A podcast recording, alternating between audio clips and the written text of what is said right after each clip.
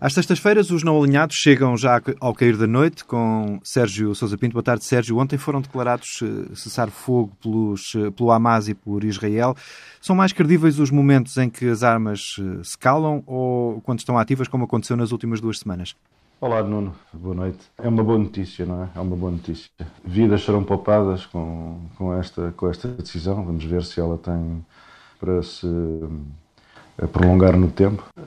Médio Oriente, eh, crise israelo-palestiniana que se arrasta, não terá uh, soluções militares, na verdade. Isso é algo que hoje já toda a gente, enfim, com bom senso, reconhece.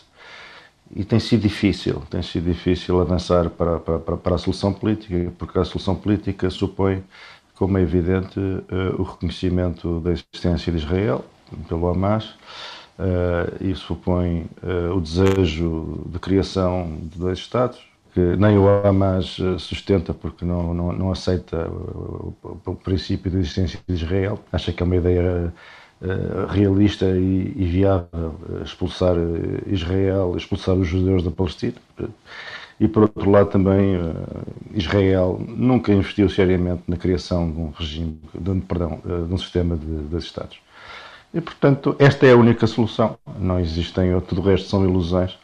Eu acho que, infelizmente, Israel, ao longo dos últimos anos, eh, achou que valia a pena sustentar uma, uma inércia no seu diálogo, uma, uma, uma, estratégia de inércia na sua relação com, com o problema palestiniano e com, e com os palestinianos e essa, essa inércia em, não, não, sem, sem progressos, sem avanços, sem um diálogo útil e de boa fé e condizente, seja lá o que for, de aceitável e satisfatório para os palestinianos, a persecução da política dos colonatos, enfim, isto num quadro internacional já de uma certa saturação da comunidade internacional em relação a um, problema que não, para que não se vislumbra a solução, Interessante a chegada ao poder do Sr. Trump, que eh, deu um grande respaldo à política de, de Netanyahu e, portanto, toda a altura só a América conta, aparentemente, para Netanyahu. Na Europa não, certamente que não, já, já, já não, já não é levada eh, em consideração.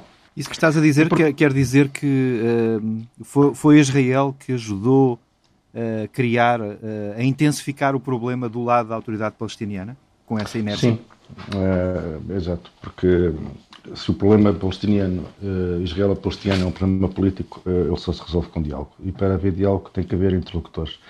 E a longa inércia armada, promovida por Israel, enfim, numa situação de quase guerra eterna, com momentos de conflito mais frio e de conflito mais, eh, mais, mais quente, uh, lentamente minou a credibilidade da autoridade palestiniana, que era a outra parte com que Israel se podia sentar.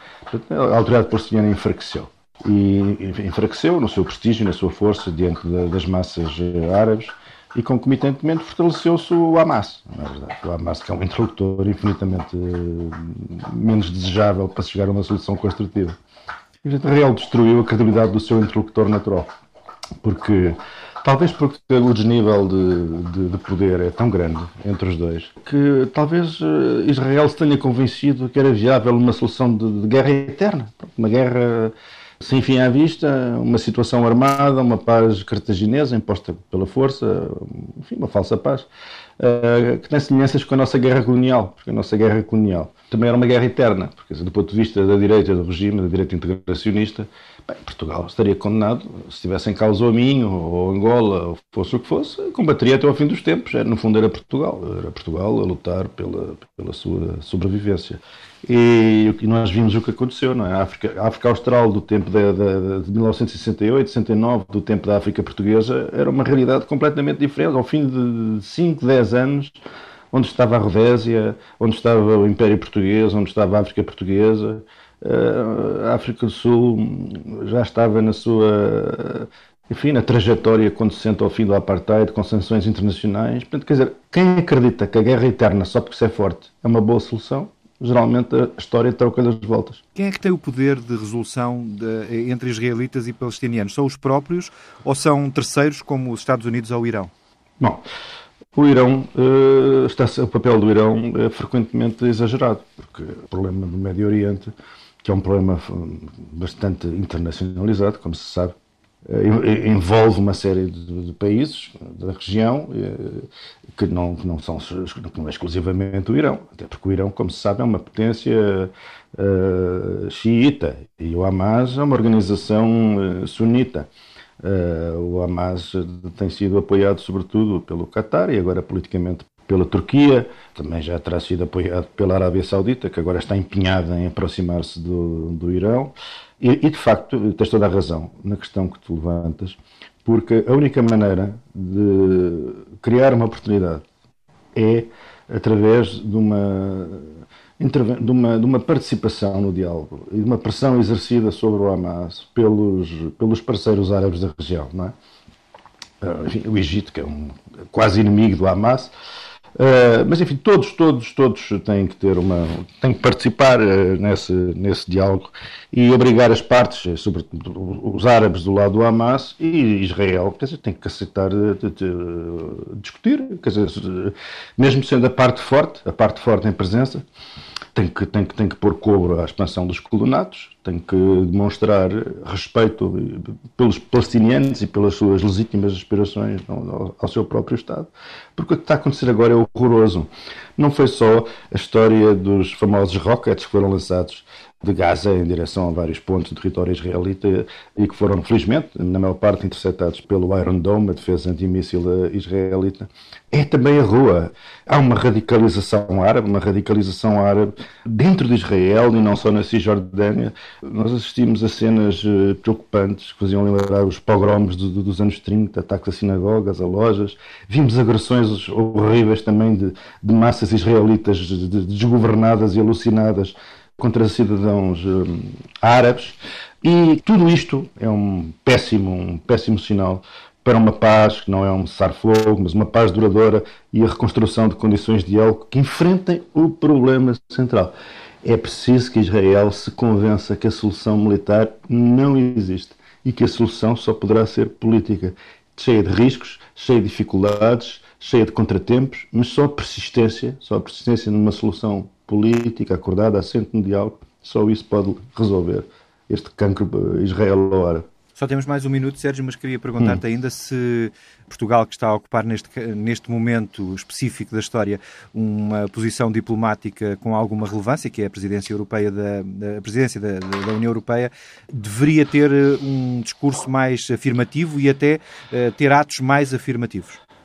Com toda a franqueza, eu acho que Portugal eh, se manteve na linha, na linha justa. Quer dizer, eh, a nossa posição foi uma posição equilibrada. Isto não serve nada andar a ter a gasolina para cima daquela situação. Uh, Israel já pouco ou nada liga à Europa. Neste momento apoia-se quase exclusivamente no, no, no apoio político norte-americano e a Europa eh, é quase um. não gosta do financiamento da Europa aos palestinianos para apoiar as despesas sociais, os hospitais, os centros de saúde e as escolas, que passam regularmente a vida a ser bombardeados. Eh, e, portanto, eh, dificilmente um país europeu estaria, como estava ainda há, escassos anos, em condições de mediação, porque Israel não confia, não confia no, no, nos europeus. E, porque também, isto, também houve uma radicalização política Israel. Hoje em dia a vida política Israel é praticamente só composta de partidos de direita, ou de extrema-direita, ou de nacionalistas, ultranacionalistas. Quer dizer, as condições políticas dentro de Israel e a situação do Sr. Netanyahu e as atrapalhadas judiciais em que anda envolvido e as dificuldades de formar um governo estável, nada disto ajuda a paz. É? Quando muitas vezes políticos se encontram numa situação de aperto, o recurso desesperado a ações de natureza militar para recuperar, para, para a sua afirmação junto ao seu público como um grande líder, um grande cabo de guerra, um homem que defende, que defende a integridade do território e preserva uh, os interesses do, do, do, seu povo e tal. Bem, é sempre uma jogada, uma jogada eleitoral, mas é de um cinismo perfeitamente hum, atroz. E, portanto, é preciso que as coisas mudem do lado palestiniano, eh, com uma autoridade palestiniana que hoje em dia, enfim, está empurrada para uma posição perfeitamente marginal, para um Hamas que tem o apoio do, do da rua árabe uh, e que tem que ser moderado, e para um Israel que, tem que, que, já perdeu muitas oportunidades porque achou que a força chega e quem tem força tem, só precisa de paciência. Mas não, a paciência não chega e a força também não. É preciso dialogar e é preciso dialogar, dialogar de boa fé e aproveitar as oportunidades e não permitir que as situações degeneram como degeneraram agora. Sérgio Sousa Pinto, às sextas-feiras, nos Não Alinhados, na rádio e também em tsf.pt ou nas plataformas de podcast.